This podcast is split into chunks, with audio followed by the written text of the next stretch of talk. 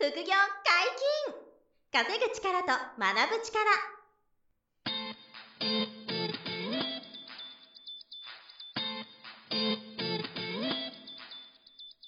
この番組は稼げるようになりたいを叶える副業アカデミーの提供でお送りいたします。副業アカデミーはあなたが副業で稼げる状態になることにコミットしたスクール。初級コースから上級コースまでさまざまなジャンルの副業ノウハウを学んでいただけます。詳しくは副業アカデミーで検索ください。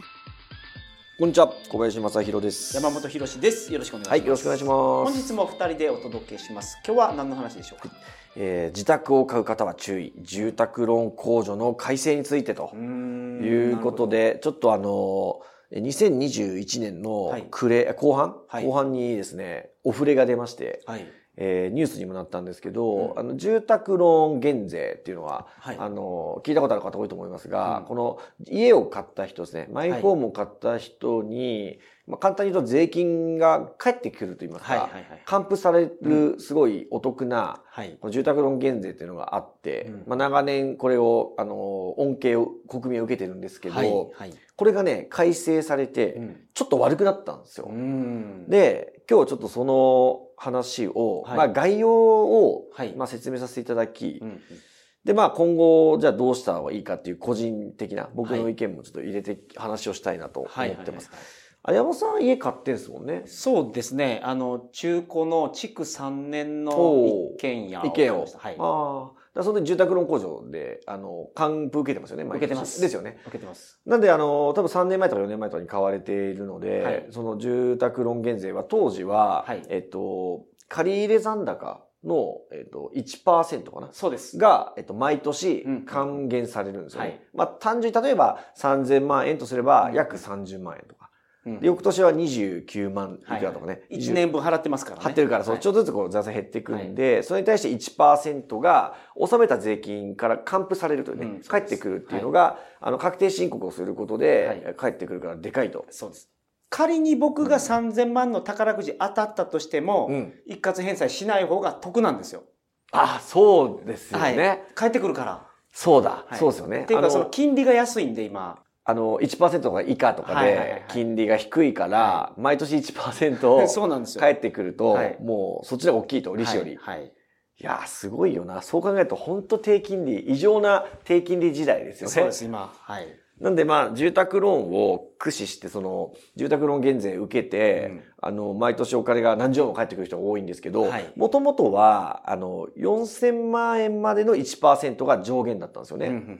なんで、4000万円以上の物件を買ってる人だったら、例えば40万ぐらい、はい。えっと、返ってくるとか、うん。えっと、翌年39万とかっていうのがマはいックスだったんで、例えば僕が2018年に、あの、大久保、新宿区の大久保にはい、当時マイホームを買ってたんですよね。で、はい。この時は、もう、えっと、7000、えー、7500万か、うんぐらいで買ったんですよね、当時。はいはいで、その時はもう4000万以上なんで、はいあの、40万円。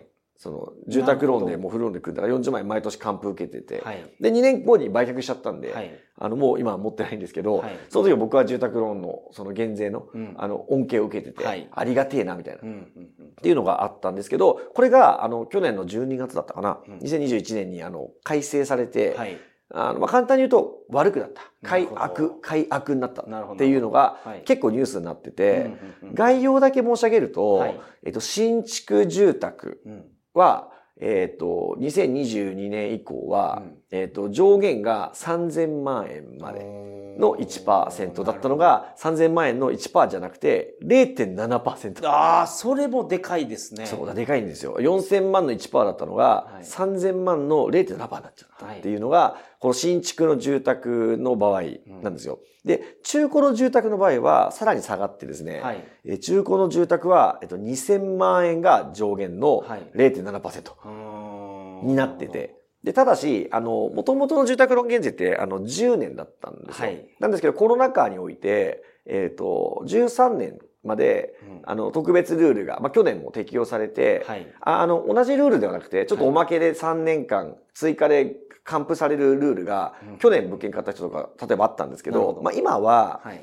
えっ、と、今言うと新築住宅で、うんまあ広さのちょっと条件があるんですけど、えっと、広さをクリアした物件は3000万円の0.7%が13年。はいはいはいはい。なるほどなるほど。受けられるっていう、ここで伸びたんですよ。はい。はいうんで、中古住宅は、えっと、2000万円の0.7%うんが13年かな。うん。で、残債が減っていくんで、はい毎年ちょっとずつもらえるお金は減っていくんですけど、うんまあでもこんな形で、期間は伸びたんですが、うん結局、あの、通算でか返ってくるお金はかなり減りました。減りますよね。だからだって1%が0.7%になってるんですもんね。そう、でかい。30%ぐらい落ちたかこれはでかいですら。ね。うん。これ、ちりつもで、かなり、あの、でかくて、うんまあ、単純計算で、まあ、4000万満額住宅ローン控除受けられた人だったら、はいまあ、年間40万返ってくるのの、うんまあ、かける10ざっくりすると、えっ、と、400万。まあ、ちょっと300何十万の、はいはいはいはい。380万とか90まあ、万とか。ちょっとずつ減っていくから、細かい計算はそう、あるんです約けど。400万ですよね。で、それが、えっ、と、新築で3000万までに上限が下がり、0.7%だから、はい。210万ぐらいになるってことじゃないですか。そう、3000万円の7%だから、210万円か。うん。そうだ。で400万漏れてたのが210万円になってしまう。5000万のマンション買ってたら、例えば。そう。あ、でそういうことよね。はいあ、だから、あ、でも13年だから、あそうか13年かもうちょっと良くなりますよね。3000万円のあと、そうですね。3年出ます。0.007のかける。いや、でもかな、かなり。はい。あ、でも273万円ですもん。うんだからマックス400万受けられた人も、今は同じ物件買っても273万円。はい。だから、まあ120、30万ちゃいますね。はい。いや、でかいんですよ。そう、実は。でね、まあこれ過去には戻れませんから、うんあの、もう仕方ないですけど、あの、今からさらに悪くなるんじゃないですか。これが良くなる理由がないですもんね。今回言いたいのはそれなんですよ。はい。あの、こんな形で、あの、あ悪化していくと言いますか、うんさらに。そうなんですよ。さらに厳しくなってくるっていうのが、この住宅ローン控除の話を、まあ一つ例に挙げて、はい言いたいのはそっちなんですよね。はいはいはいこんな形で日本の今財務状況とかはもう相当やばい。はい。あの以前言いましたけど、その財政としてはうん計算上は破綻してると僕は思ってて、はいはいはい株式会社日本と考えれば、うんうんとっくに倒産してるような、はい。毎年40兆赤字。うんで、それを国債発行して借金して印刷してるから、うんとりあえずなんとかなってますが、税収で言ったら60%ぐらいしか、あの、歳出に対して歳入がね、60%ぐらいしか税金で回収できてなくて、はい残りの40%、100兆のうちの40兆はもう借金してるだけっていう。状態なんで、この住宅ローン控除とかも、もちろんあの、家を買ってもらうっていう経済活動を促進するために、はい。こういう控除が、あの、還付される仕組みをね、あの、敷いてきてますけど、いよいよこういうところにもメスが入り始めたなっていうところ。まあちょっとこれ、あの、所得要件とかも、あの、細かく言えば、はい。年収3000万以下からうん年収2000万以下に、その、この住宅ローン控除を使える方も、あの、実はハードルが下げ、あ、上がったというか、なんていうんですか、まあ年収2000万超えてる人はそもそも少ないですけど、うんうんうん3000万の人はもう今ダメなんですよね。はいはい。2000万以下じゃなきゃダメとかね。こういうのももう、あの、静かに、なんていうの、進められてきているから、まあ、今後も、ますますこういう厳しいうん方向になるかなと。あ、これ、前山本さんに言ったかもしれないですけど、あの、はい子供手当うのん。話もすごい厳しくて、はいはい。あれ、あの、所得によって、うんその、あの、毎年、あ、毎月ごめんなさい、1万5千円とか、うん子供一人当たりもらえるものが、はとある所得超えちゃうと5千円とかにはい。なってたんですよ。はい。で、僕はそこにこう超えちゃってたんで、5 1200万とかじゃなかったでしたっでしたっけ？けあもっと上かな。1200万か1500万かあ調べればですけど、まあそれを超えてると、うん子供手当もそもそも少なくなるんですよね減額にな。るっていうのが所得高いからいらないでしょと。はいはいまあ理屈だそうなんですけど。で、これも、えっ、と、来年かな？で、はい撤廃なんですよね。その、5000円すらもらえなくなる。はい。子供手当ゼロみたいな。うん。で、累進課税で納税だけ多いんですよ。はい。だからそれもちょっと、うーんって、税金多く納めてるけど、あ、もらえないんだみたいな。はいこの間のあの、特別給付が、うんあの、900何十万以下の人、家庭には、はい。あの、支給されるっていうのがあったんですけど、あれも結局、その、1000万とか2000万とか、旦那さん、あの、世帯主がはい、所得が1000万とか2000万あったら、もう、あの、もらえなかったんですよ。はいはい子供がうん、一人、一人10万だったかな。はい。で僕、子供さんにいるから30万でしたけど、それももらえないですしね。はいでこんな感じでもう、どんどん、なんていうんですかね、こう、しかもなんかあわよくばっていうか、夫婦の年収合算でもらえないやつにしようとしてましたよね、あれ。そう。それは犯罪が集まりすぎて、なくなったんでじゃないですか。あれは本当に、あの、おおかしな話で、はい。世帯主の方が、あの、働いて年収1000万で、奥様専業主婦の家庭はもらえないのに、えー奥さんと旦那さん、二人とも年収900万だったら、はいもらえるんですよ。そう。今、今のルールでは。そう。これもね、どうなんですかっていう。あ、これね、そうそうそう、令和3年度、臨時特別給付金ってやつですよね。これもすごい厳しくその間引かれてるけど、まあちょっと今みたいな謎の矛盾もね、あありましたけど、これもそうだし、あの、今後は、あの、僕の予想では、医療費、うん。例えばこれも今保険証を出すと3割負担ですよね、原則はいはいはい日本って。だからまあ1000円が3 300円で済むみたいな感じで、まあアメリカとかに比べれば、すごい恵まれてる、その、そうですね。あのね、はい。盲腸切って100万円ですから、アメリカは。ね、そうですよね。はいはいそう。だそういうのがアメリカは、まあ、すごいかかるけど、日本は安いですよね、保険証あれば。でもこれもおそらく、あの、ここうやっておじいちゃんおばあちゃんが増え、うん若者が減るんですから、医療費の負担、うん自己負担絶対上げていかないと。持たないですからね。も持たないから。高齢者の医療費はちょっと上がったんじゃないですか？あ、あのね、それニュースになりましたよね。はいあの、年金受給者でも所得高い人は医療費の負担ちょっと上が上がるっていう方向になりましたもんね。はい。そういうふうにじわじわと、あの、負担が増えていき、うんこの間ね、怖いなと思ったのが、とあるネットのニュースで見ましたけど、あの、年収400万とか500万の、いわゆる平均年収世帯の皆さんの、あの、実質的な手取りはい。が、えっと、2023年、2024年あたりで、もう半分になると。うん。これは税金で取られるものだけじゃなくて、うんえー今言った年金とか、はいはい。そのい医療保険とか、うんあの、こ厚生年金、えっと、介介護保険とかありますよね。あれを全部しょっぴかれると、結局、手取りがもう半分なるほど。になるよっていうのが、うんもう決まってることというか、ニュースになっていうんてな、るほど。で、実は、あの、高所得者の方がはい、税金は累進課税なんですけど、その全体の負担で言うと、徐々に負担額が減っていくらしくて。あの、超高所得者は、実は負担が減って、一番苦しいのは、4、500万の、はい。あの、一番多い。そうそう、一番多い、そう結局そうですよね。狙い目は、一番多い、あの、層に、うん。から、いかにこう回収するかっていうのがど、どうしてもそうなりますよね。だから知らぬ間に真綿で首絞められる、茹でガエルじゃないですけど、あの、負担が増えて、はい。その特別徴収という仕組みで、うん会社でもう天引きされますから、はい皆さん。知らぬ間にどんどん取られて、平均的な年収の世帯の皆さんも手取りがすごい半分ぐらいなっていくっていう時代。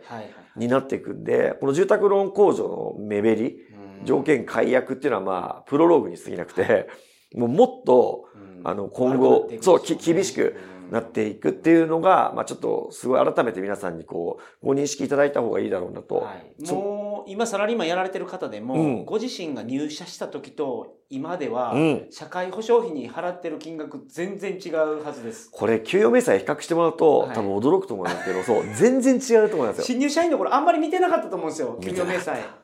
気にしてないですから、皆さん。はいはいうん僕もそうでしたけど。最近見たらなんかこんなに引かれてんのかってなめちゃくちゃ引かれてる。るな、みたいなね。いや、本当にそうなんですよ。で、これが今後も加速して、やっぱり事実上半分なんで、手取りは。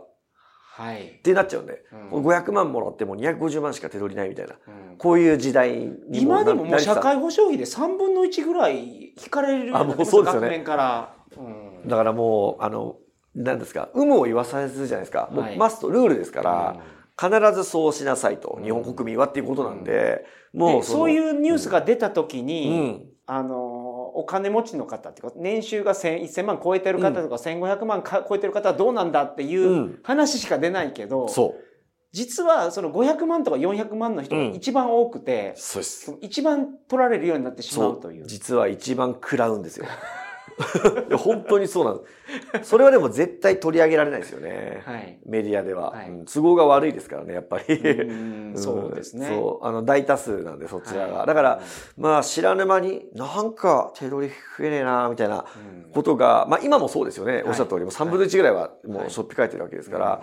だから、まあ、これがさらに加速していくっていう未来が、もう数年後にはそうなってくるっていう現状があり、はいで、さらに、何度もこのポッドキャストで言ってきてますけど、円が弱くなってきてるという問題があって、コロナショックでたくさんお金がばらまかれまして、その特別給付とか融資とか、うんコロナ融資は本当に好条件で出てるからありがたいんですけど、あの、お金印刷して、借金増やして、ばらまいてる現状なんで、やっぱりお金の、まあ、飽和って言いますか、悪性インフレ、物価の上昇、円の価値が下がるっていう状況と、あと円安ですよね。はい。円が、まあ、例えばドルに対して弱くなるっていう、あの、方向に、まあ、しら、なんですかし、し、着々と、そういうふうに進んでいて、で、まあ、僕の個人的な考えとしては、日本の借金は増え続けてるけど、うん。まあ、世界の基軸通貨のドル換算ではい。円の価値が弱くなれば、うんあの、ドル換算の借金を減らすという意味では、円安に触れてくれれば、はいはいね、1ドル200円とか、うん。1ドル300円になってくれれば、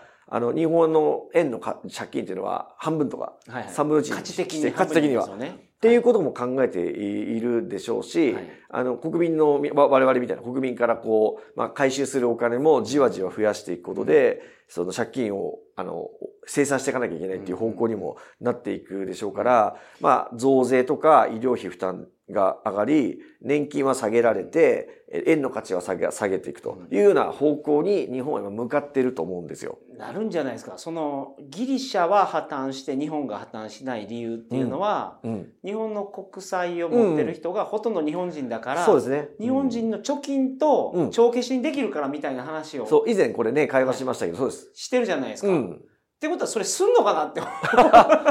まあ、あの、あんまり安心して、ください。あの、みんなが持ってる貯金の金額と借金釣り合ってるんで大丈夫ですって言われたら、え、それ、そそう。れ使って帳消しにするの？とか思っちゃいます？思っちゃいますよね。でも言いますからね。あの、日本の現預金とかね、その純資産のところが、あの、まだこれまで日本が抱えてきた借金よりもね、はい。トントンが多いから、はい大丈夫なん大丈じゃない夫ってだから、円の価値が例えば100分の1になったり、うん1000分の1になったら、うん。まさにみんなの貯金の価値もなくなるし、うん借金の価値もなくなるから、そうです。一回死のうみたいな。